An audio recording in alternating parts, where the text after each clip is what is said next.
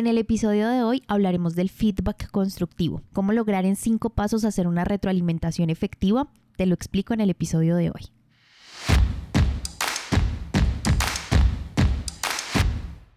Bienvenidos al podcast En Prosa, un espacio donde analizaremos cómo mejorar tus habilidades comunicativas. En este podcast, En Prosa, te ayudamos a que no seas más el tímido del grupo, que te conviertas en todo un líder y no se te dificulte expresar tus pensamientos en el momento y la manera adecuada. Hemos seleccionado los mejores temas Tendremos entrevistas con personas que tienen experiencia en ello, donde analizaremos de manera muy sencilla, desmenuzaremos la información para que lo aprendas y practiques en cualquier área de tu vida. Soy Diana Checa, bienvenidos.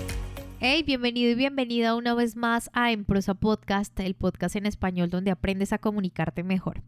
Hoy vengo con anuncios parroquiales a decirles que todos los miércoles a las 7 de la noche hora Colombia tendremos encuentros donde permitiremos debatir, exponer nuestras opiniones, conocer un poco más y por supuesto aprender sobre temas como hablar en público y comunicación asertiva, que finalmente es la esencia de este espacio, de este podcast en español. Así que estos espacios nos permiten que abramos ese diálogo frente a una pantalla, pero con muchísima profundidad, de temas que explicamos y que hemos conversado en estos episodios, pero que indudablemente surgen dudas, ideas y esa es la razón por la cual los espero todos los miércoles a las 7 pm hora Colombia para que charlemos acerca de estas temáticas. Y después de estos anuncios es indiscutible que hablemos de lo que nos compete en el episodio de hoy, así que quiero empezar por hacerles una pregunta. ¿Quién creen ustedes que ha influido en su vida como persona, profesional o líder a través de una conversación o una retroalimentación honesta y respetuosa? Tómense unos minutos para responder esta pregunta y piensen qué estaba sucediendo en ese momento. ¿Qué pasó luego de esa conversación? ¿Marcó o no marcó esa manera en la que estaban actuando? Estas preguntas nos invitan a reflexionar sobre algo que usualmente hacemos todos los días como personas, pero sobre todo como líderes, hablando específicamente del área laboral y que es el tema de la retroalimentación que sin duda alguna es un proceso activo y constante. Y se trata de tomar toda la información que recibimos y ejercer acción con ella. Yo soy de las que piensa que de nada vale escuchar muchos podcasts, leer libros, tomar cursos, ir a conferencias, webinars, etcétera, y etcétera, si no ponemos en acción lo que realmente es importante, que es la práctica de toda esa información que tenemos en la mente. Porque para ser honestos, la mayoría de las veces sabemos lo que debemos hacer, pero siempre estamos esperando o el momento perfecto o sentimos mucho miedo para ejercer acción. Sin embargo, y sin desviarnos del tema del episodio que es el feedback o retroalimentación, es necesario entender que una sola conversación honesta y respetuosa de ese feedback constructivo puede cambiar la vida de una persona de ese nivel y de ese tamaño es la importancia a la hora de hacer un feedback constructivo. Y justamente por eso me tomé el trabajo de sacar los puntos más importantes para lograrlo y que de este modo nos permita avanzar, tener conversaciones que conquisten metas y que sean una guía para crecer y sobre todo evolucionar como personas. Yo creo que todos hemos escuchado esta frase de voy a hacerte una crítica constructiva pero existe una gran diferencia entre lo que es la crítica y el feedback o retroalimentación. Y es por eso que por un lado tenemos la crítica que se enfoca en señalar todos esos errores de otra persona sin la intención de ayudarla para que mejore y está del otro lado el feedback constructivo, la retroalimentación, que ese sí es constructivo porque ayuda a orientar a la mejora de las personas. Por tanto, y de ahora en adelante, en En Prosa Podcast nadie va a hablar de crítica constructiva, sino de feedback, de uno constructivo. Porque si nos diéramos la oportunidad de preguntarle a las personas qué significado o qué valor le dan a la retroalimentación honesta y respetuosa, estoy segura que casi en un 90% de los casos, sea con un jefe, un amigo, tu pareja, los padres, sus hijos, estoy segura que responderían que estos espacios de retroalimentación los llevaron a reflexionar profundamente sobre acciones, sobre sus acciones y tener esa visión de futuro descubriendo o redescubriendo sus talentos.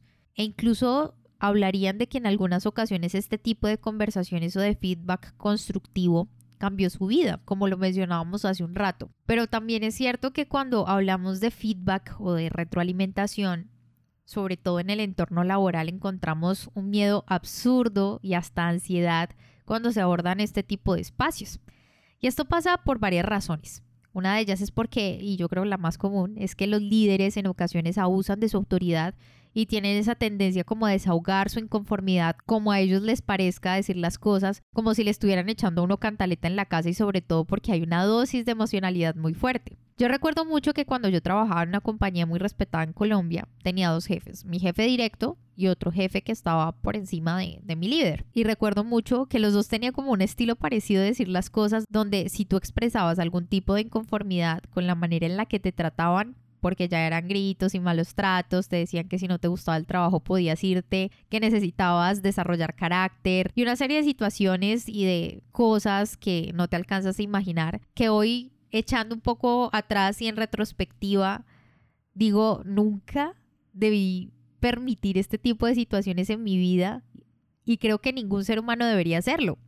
Ahora, sin hacer muy largo el cuento y continuando con lo que les hablaba del feedback, Sí es cierto que los líderes usan expresiones fuera de contexto que son irrespetuosas, por ejemplo, le dicen a sus colaboradores que son una partida de ineptos, también gritan o alzan la voz, como les contaba en el caso de, de mi trabajo, no dejaban hablar a sus colaboradores, en este caso a mí, porque ellos estaban hablando y tú no tenías como del derecho a expresarte ni durante ni después de lo que te acababan de decir. O sea, jamás, porque así se dijo y así es y eso era ley. Y en ocasiones, cuando pasan este tipo de situaciones, el feedback o la retroalimentación ni siquiera tiene datos o hechos para soportar esos puntos de vista. Ni siquiera saben realmente lo que están hablando. Y esto es muy común. Por ejemplo, también recuerdo en otro trabajo en el que estuve que en algún momento me hicieron el reclamo del por qué no había realizado un trabajo que yo debía hacer, pero jamás me habían dicho que yo lo debía hacer. Y segundo, era algo que se suponía que yo ya sabía, pero ya les había expresado en varias ocasiones que no sabía hacerlo. Me habían dicho que me iban a capacitar en esto, pero nunca lo hicieron. Entonces cuando viene el reclamo y tú les das todos los argumentos y ellos te dicen que no, pero es que debiste hacerlo y no tienen como ningún fundamento, es ahí cuando la retroalimentación que no es honesta y respetuosa se vuelve un generador de ansiedad. Y hay muchas situaciones que pasan en concreto con el tema de la retroalimentación, el feedback, pero una muy común es juzgar o hacer una retroalimentación desde los paradigmas de visión de vida que tienen tus líderes. Puntualmente porque no se abren las nuevas opciones, tú sabes que cuando se trata de un espacio en conjunto, un trabajo colaborativo, se trata de unir esas visiones de mundo para lograr el objetivo. Pero en esta ocasión lo que hacen los líderes es, ser, es sesgar volverse dogmáticos y decir que esta es la versión y hasta ahí. Y por último y no menos importante, evitan estos espacios incluso de retroalimentación porque se sienten vulnerables, así que prefieren que resuelvas todo y en ocasiones ni siquiera dan campo cabida a que se retroalimenten los procesos del por qué no se están cumpliendo las metas, los objetivos dentro de un proyecto que va alineado a esa visión estratégica de la organización, sino que prefieren enfrascarse en momentos que solo tienen que ver con eso con situaciones puntuales y no en lo que tiene que ver con el proyecto en su totalidad. Entonces, cuando se trata de decirte algo que hiciste mal, pues no dudan en hacerlo frente a todos porque se sienten como respaldados. En ocasiones he llegado a pensar eso. Pero todas estas situaciones que te cuento, lo quiero hacer ver como esos costos de una mala retroalimentación donde se abusa de la autoridad del líder, donde no se sabe cómo llevar a cabo un espacio donde se conversa acerca de lo que estuvo bien, de lo que estuvo mal, de lo que se puede hacer para que en un futuro no estanquemos nuestro proceso, sino evolucionemos, que es finalmente de lo que se trata esta retroalimentación. Y seamos honestos, pero en el momento en que nosotros tengamos la oportunidad de mejorar hacia un buen cargo, lo vamos a hacer. Si tenemos un gran líder que nos retroalimente, que nos permite evolucionar a un cargo superior, lo vamos a lograr. Pero en sí estos espacios de retroalimentación se vuelven supremamente importantes para no limitar nuestro propio desarrollo de habilidades. Y en este caso me voy a referir a si tú seas el líder o si eres el colaborador. Porque cuando me refiero a este tema de retroalimentación, obviamente lo asociamos más al entorno laboral, pero lo cierto es que el feedback constructivo siempre se puede tener presente porque damos retroalimentación todo el tiempo, no solamente es en nuestro entorno laboral, sino en la vida. Y en general, en ocasiones decimos o juzgamos a los líderes porque tienen muchísima presión y eso es entendible del por qué no se prestan esas conversaciones con nosotros, pero no nos damos cuenta que en ocasiones somos igual en nuestro entorno familiar, con nuestra pareja, con nuestros amigos, y eso termina por limitar, estancar y sobre todo deteriorar las relaciones. Por eso en este episodio te voy a contar cuáles son las claves para hacer un feedback constructivo. Número 1. Descubrir. Este es el primer paso de todo. Descubrir y darle protagonismo a esa persona que está siendo retroalimentada, sea tu pareja, tu amigo, tus amigos, tu equipo de trabajo, etc. Y esto con el fin de que ellos expongan su visión frente a las cosas que funcionan y no funcionan, en lo que están haciendo y en ese periodo determinado. Así que el líder tiene la función de escuchar y sobre todo preguntar para entender los puntos que están siendo expuestos en este feedback constructivo. Esto se debe hacer porque en la mayoría de los modelos tradicionales donde se hace retroalimentación se da demasiado protagonismo al líder en casi un 70 un 80% del tiempo. El líder es el que siempre habla, el que pone los temas y solo el 20% del tiempo el otro escucha o puede hablar. Ahora bien, el rol del líder realmente en la retroalimentación constructiva o ese feedback constructivo es básicamente como el de Miguel Ángel. Cuando Miguel Ángel creó David o el David, le preguntaron que cómo fue capaz de crear una obra tan majestuosa como el David y él respondió que realmente el David ya estaba en esa roca y que solo tuvo que quitar lo que sobraba para que él pudiera salir a la luz. Y esa, en esencia, es la retroalimentación constructiva de la cual estamos hablando es el cincel de Miguel Ángel que permite que salga a la luz lo mejor del ser humano. El escultor es el líder. El David es tu equipo de trabajo, es tu pareja, son tus amigos con quien te relacionas y le das ese feedback constructivo. Claro está que me imagino debes estarte preguntando cómo saber o descubrir específicamente si estoy realizando un buen feedback, uno constructivo.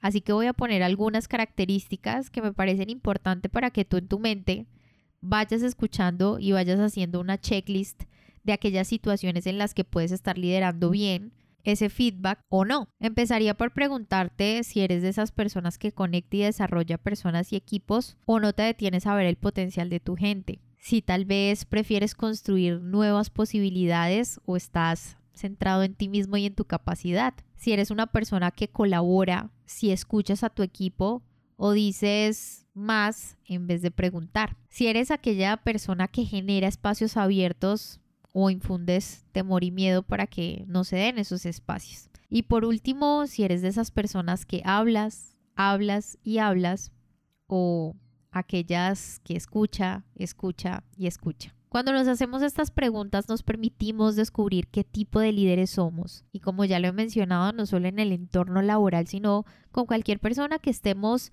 son preguntas que nos hacen situarnos en la posición de si estamos como jueces o si estamos como verdugos en algunas ocasiones o simplemente estamos dando ese feedback constructivo con el fin de sacar ese David en la persona que tenemos enfrente.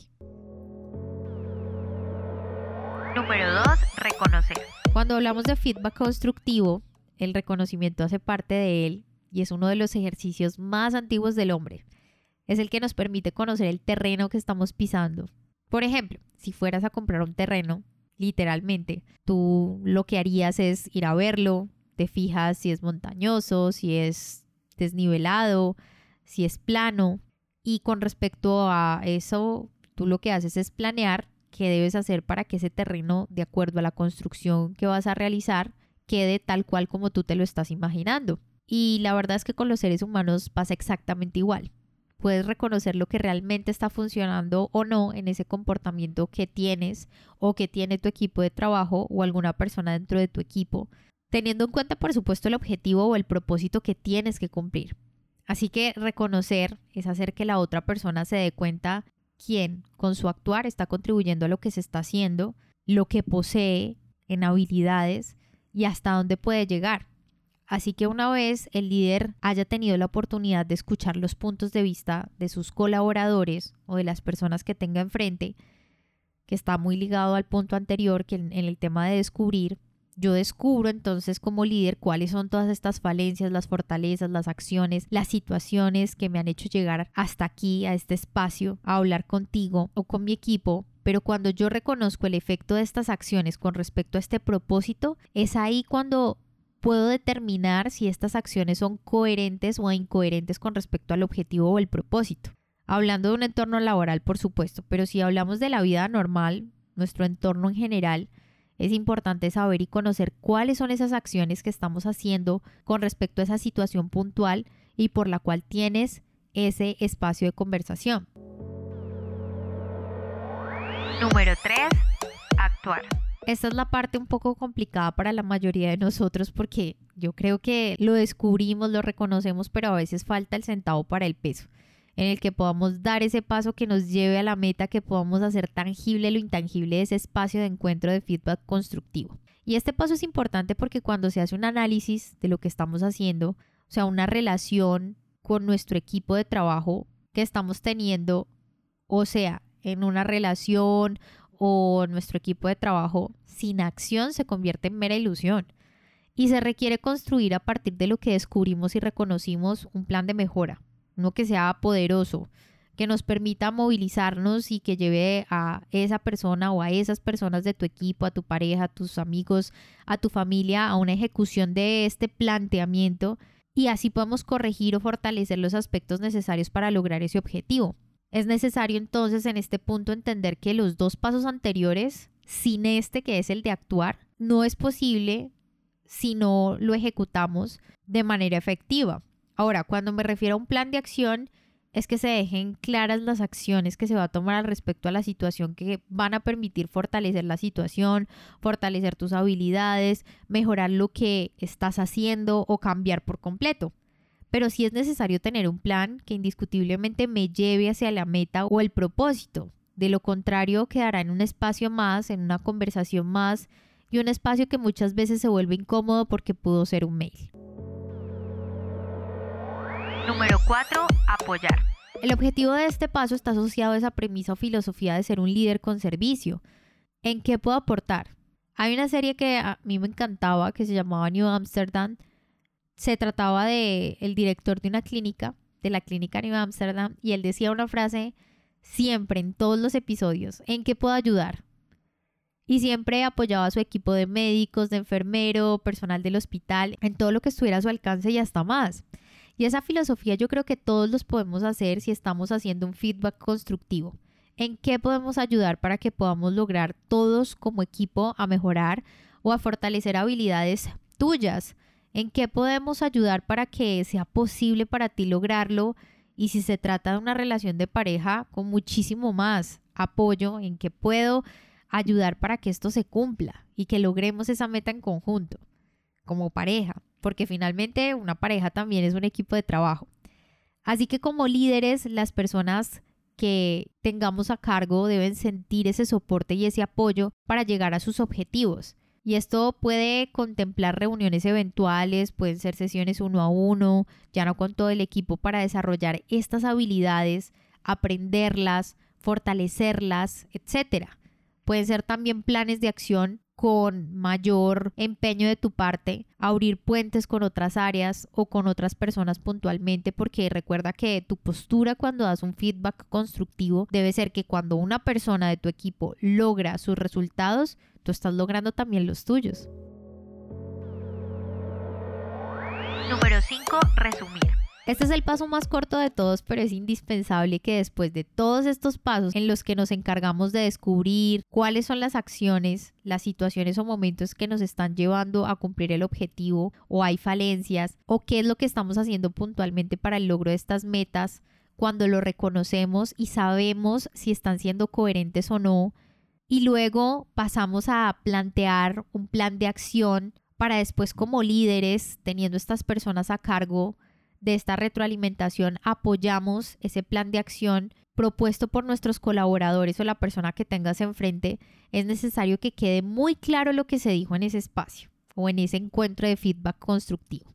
Por eso aquí son importantes los mensajes claves, en donde puedas tener la oportunidad de complementar o reforzar lo que consideres importante. Y también darle chance a las personas con las que estás tratando en ese punto, en ese espacio, a que concuerden contigo y no se trate simplemente de una opinión sesgada o de tu punto de vista dogmático. En ese punto se trata de buscar que las personas te asientan con la cabeza, con ese lenguaje no verbal, que te digan que sí con la mirada, que todo lo que dices tiene sentido para ellos y también de permitirles tener ese espacio abierto que es importante después de hacer el feedback constructivo y te digan cosas como sí me parece lo que acabas de decir, pero recuerda que también vamos a obtener espacios uno a uno. Y esto no lo acabas de puntualizar en el resumen que estás haciendo de este espacio. Y cuando las personas te hablan de algo tan puntual que quieren decir, eso significa que están conectados con lo que acabaste de hacer en este encuentro de feedback, que están motivados a continuar en el proceso de evolución que tú les propones y por supuesto que van a tomar acción porque se sintieron especiales en este feedback. Les estás dando un espacio donde se sienten especiales porque se sienten escuchados, se sienten que no van a recibir una cátedra o una cantaleta como decimos acá en Colombia, sino más bien un espacio donde participamos más los colaboradores o las personas que tenemos enfrente que yo como líder de la organización o como líder de la vida. Finalmente recordemos que esto nos sirve también para cualquier tipo de entorno. Cinco pasos. Cinco pasos son los claves para lograr un feedback constructivo.